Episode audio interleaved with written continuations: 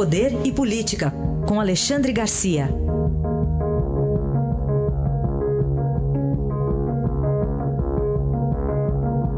Alexandre, bom dia. Bom dia, Raíssa. Bom dia, Carolina. Bom dia. A gente abre mais uma semana falando de tragédias cariocas, como o desabamento de dois uhum. prédios no Rio. Parece que o poder da autoridade que desabou faz tempo, né, Alexandre?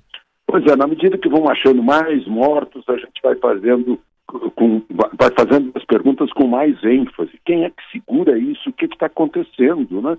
Tem, tem 10 mortos comprovados, se não me engano, mas tem mais 14 desaparecidos, quer dizer, vai passar de 20 o número de mortos. E, e são prédios, a gente olha a fotografia do local, achei é uma cidade construída sobre área de proteção ambiental na cara de todo mundo, sem habites, sem licença para construção, coisa que demora, que está ali na cara das autoridades. Quem segura isso, né? E todo mundo sabe, os moradores que compraram sabem que a construção é ilegal, né?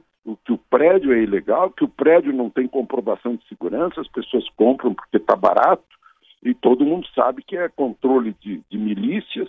Quem é que está segurando? A Câmara de Vereadores?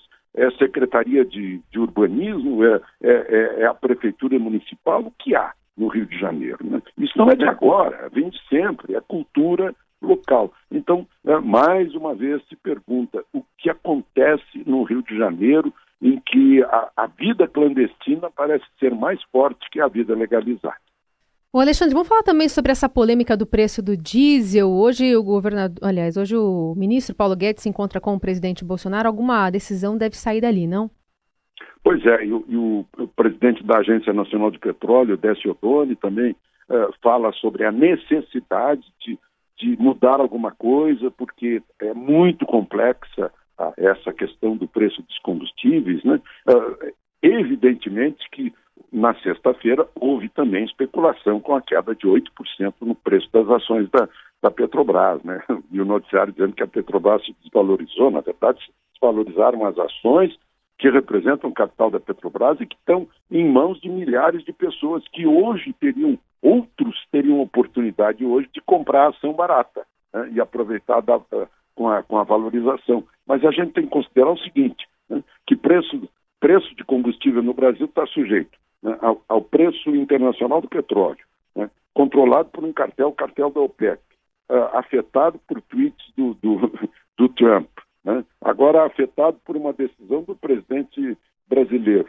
Uh, eu acho que esse encontro dos dois tem que, enfim, definir alguma coisa. São as leis de mercado e ainda assim as leis de mercado são alteradas pela, pela, por uma complexidade tributária que faz com que uh, impostos estaduais oscilem entre 12% e 25%.